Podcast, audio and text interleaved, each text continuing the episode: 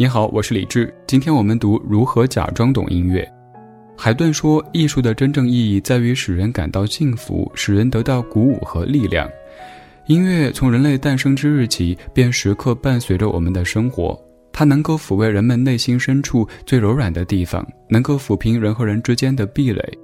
据考古发现，音乐在人类的历史上一直肩负着传教、祭祀、庆典以及区分敌友的功能。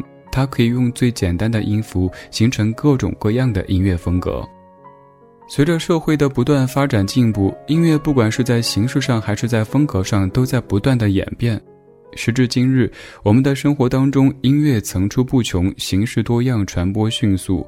网络音乐借着时代的春风扑面而来，就好像一夜之间，一首歌或是一位歌手就可以红遍大江南北，人人传唱。当我们见证了一个个音乐传奇的诞生之后，不禁会惊叹音乐的魅力，并萌发了对音乐的好奇之心，甚至开始疯狂地追求某种音乐形式。可是，非专业人士的我们对音乐的了解好像只是一知半解，能够熟知的还是那些常见的音乐形式。或许这一本《如何假装懂音乐》可以帮你填补一些音乐方面的知识。作者通过简单诙谐的方式，带领读者回顾二十世纪二十年代以来有趣又有料的音乐知识。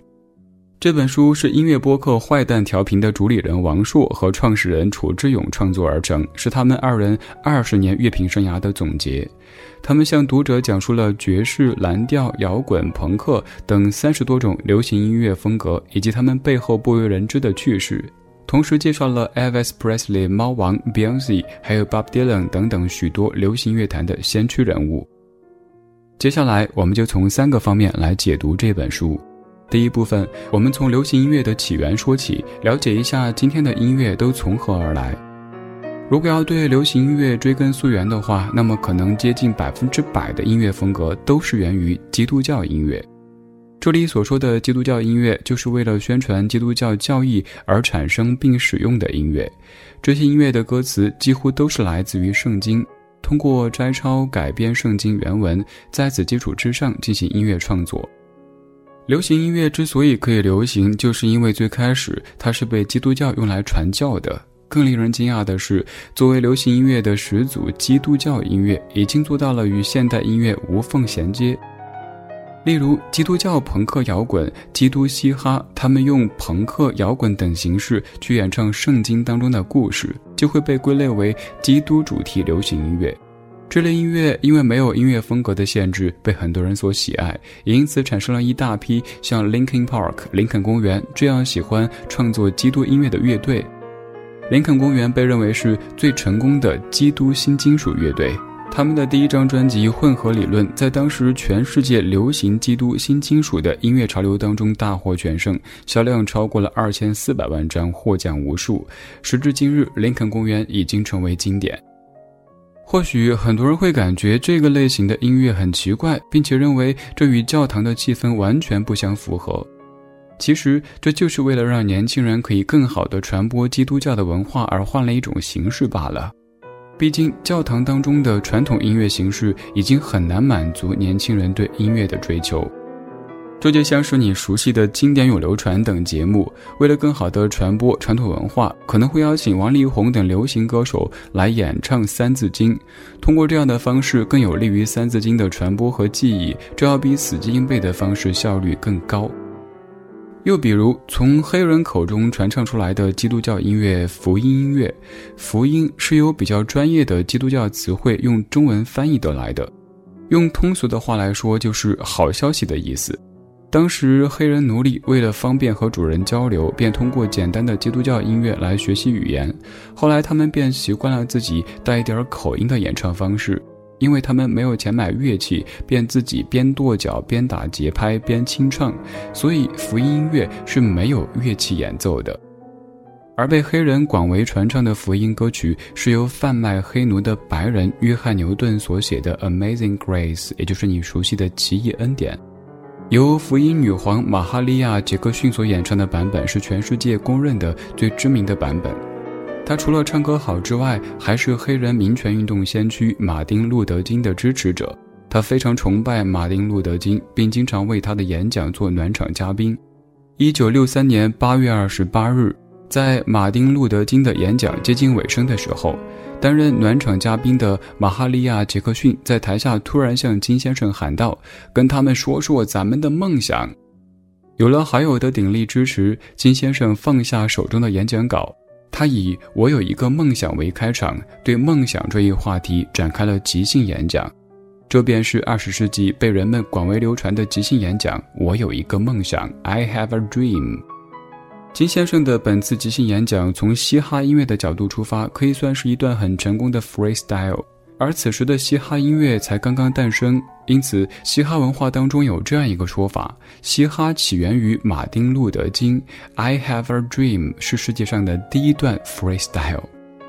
我们说流行音乐，但其实流行音乐已经诞生超过了百年，它的风格种类也非常多，蓝调音乐、乡村音乐、爵士乐、摇滚乐都算在流行音乐的范畴当中。你知道这些风格迥异的音乐背后有哪些有趣的故事吗？我们先从蓝调音乐说起。蓝调音乐最开始是专属于黑人的音乐，在白人看来，蓝调音乐是不适宜他们的，那种感觉像极了少儿不宜。但是越是不宜，越是好奇，于是他们便开始偷偷地接触蓝调音乐。在那个年代，白人想要学习黑人的音乐是要受到谴责的，并且在二战之前，黑人音乐被人们称之为种族音乐，受到了很多人的歧视。二战之后，黑人凭借在战场上英勇无畏的表现，在社会上的话语权有了明显提高，同时黑人音乐的市场也在不断扩大。对于黑人来说，印着种族音乐的唱片就是在侮辱他们，他们不愿意购买。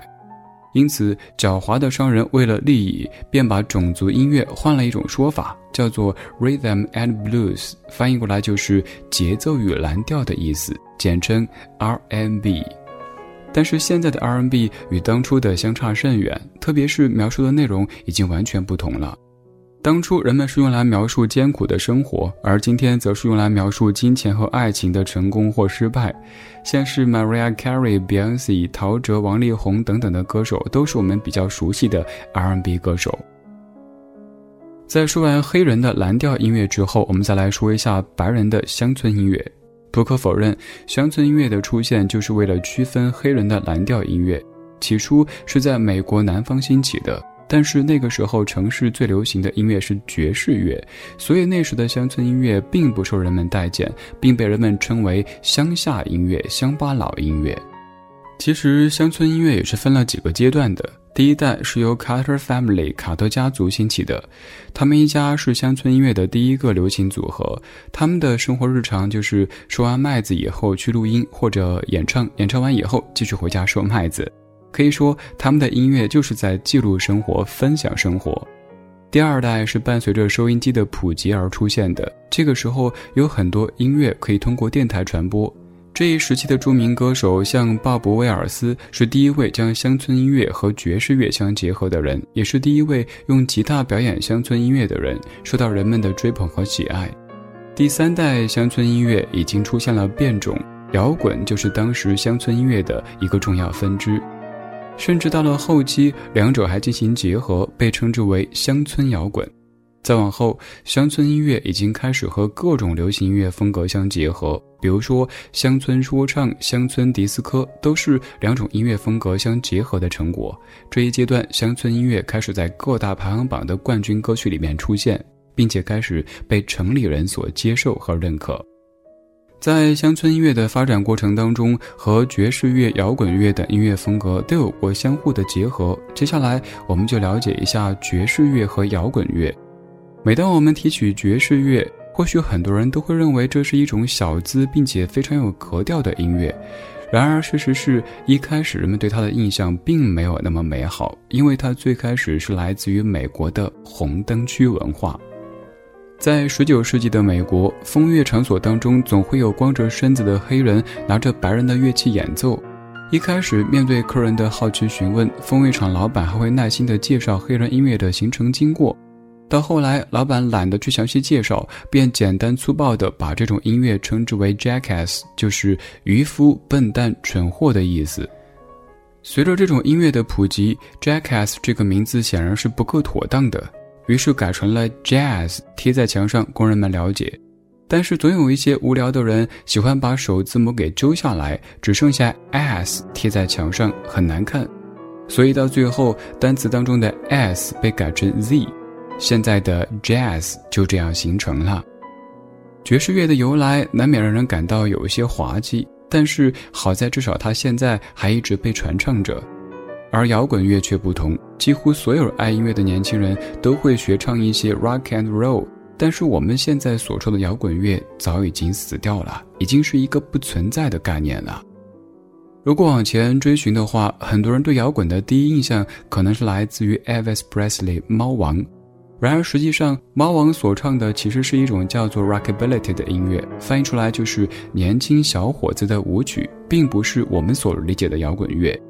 因为当时猫王的标志性动作在舞台上成为新宠儿。所以，给很多小伙子做舞曲的音乐风格当中，猫王拔得头筹，所以被大家所喜爱和追捧。再到后来，有人就开始用摇滚乐来对这类音乐进行分类。但是，摇滚乐这个词诞生于二十世纪五十年代中叶，到六十年代就开始不再流行，并且慢慢的消失。所以说，我们今天所说的摇滚乐的意思，已经不是最初的意思。在猫王出现之前，rock and roll 早就已经出现，并且被用来形容人们在船上晕晕乎乎、晃晃悠悠的状态。之后被黑人用来形容精神振奋、抖擞，并广泛使用，并且用 rock 或者 roll 为名来创作歌曲。当我们感叹流行音乐背后故事诙谐幽默的同时，也不禁对一位位音乐人产生敬意。他们凭借自己的才华和努力，在音乐的世界里不断的打拼，不断的进步。被称为一代宗师的 Bob Dylan 凭借音乐获得诺贝尔文学奖，享誉世界。让我们一起来看一下 Bob Dylan 为什么可以获得诺贝尔文学奖。二零一六年十月十三日，Bob Dylan 获得诺贝尔文学奖。诺贝尔奖评委会给出的颁奖理由是，Bob Dylan 在伟大的美国民谣传统当中创造出新的诗歌意境，这是有史以来第一位获得诺贝尔文学奖的音乐家。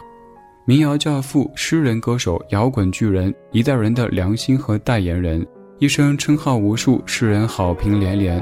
在 Bob Dylan 创作的音乐作品当中，都会通过隐晦暗示性的表达，时刻关心着人们。他勇于向政治问题、社会问题发问。早在1966年，多次采访迪伦的英国记者约翰·鲍尔迪和美国垮掉的一代著名诗人艾伦·金斯伯格就要求筹建提名迪伦小组。他们的观点是，丘吉尔因为精通历史与传统的叙述艺术，同时由于他捍卫崇高之人的价值、光辉演说而获得诺贝尔文学奖。迪伦为什么不可以呢？后来，一个名为 Expecting Rain 的网站被创立，这是专门用来供人们随时关注 Bob Dylan 或诺奖情况的网站。网站的名字取自于他的歌曲《暴雨将至》。但是，网站创建了很多年之后，迪伦都没有获得诺奖。加上他的音乐家身份，一切关于他提名诺奖的消息都好像成为一个又一个善意的玩笑。然而梦想成真，迪伦最终获得跨越文学和音乐的大满贯。在诺奖之前，其实迪伦早已经获奖无数，像格莱美终身成就奖、奥斯卡最佳原创歌曲奖、普利策特别荣誉奖等等等等。除了热衷于音乐创作之外，他还写过两本书，一本是《塔兰图拉》，这是一本超现实主义小说，在一九七一年出版；另一本则是记录迪伦生命当中最重要时刻的自传，二零零四年一经出版便受到人们的一致好评。当迪伦获奖的消息公布之后，一位美国作家表示：“当我们回溯五千年之前荷马和萨福曾经写的那些美妙的诗歌文本时，发现他们最早就是为表演而做的。这和巴布迪伦所写的歌词其实有异曲同工之妙。我们至今仍然读着荷马和萨福，因为我们喜爱。”而中国诗人于坚则感慨，本次诺奖给了灵魂，没有奖给修辞或者观念，将对世界产生巨大影响。世界厌倦了，他只是要生活，要爱，要唱歌，要忧伤。于是，Bob Dylan 来了。这是向垮掉的一代，向六十年代，向浪漫主义，向波西米亚，向嬉皮士，向口语一一致敬。世界醒了。巴布·迪伦本人不仅是一位音乐家，更是一位诗人，一位社会家。他用他熟悉的音乐影响着一代又一代的诗人。他赋予了摇滚乐真正的灵魂。毫无疑问，在每一种音乐风格背后，都会有无数个为之奋斗的音乐人。他们为了梦想，为了音乐事业，克服万难，不懈努力。书中一个个诙谐幽默的音乐故事，让我们知道了很多以前所不了解的事情，让我们又一次感受到音乐的魅力所在。读完这本书，我们可以加深一些对流行音乐的了解。比如说，以后当别人说起 freestyle，你可以说：“我知道 freestyle 的老祖宗可是马丁·路德·金呢，就是那一篇著名的 I Have a Dream，我有一个梦想。”然后将背后的故事缘由娓娓道来。好了，今天的读书时间就到这里。如果听完我的解读感觉意犹未尽，可以在微信搜索小程序“山寺生活”，可以找到这本书的纸质版。还有此前解读过的全部书籍纸质版，我是李志，这是山寺书房，下期读书会我们继续梳理见。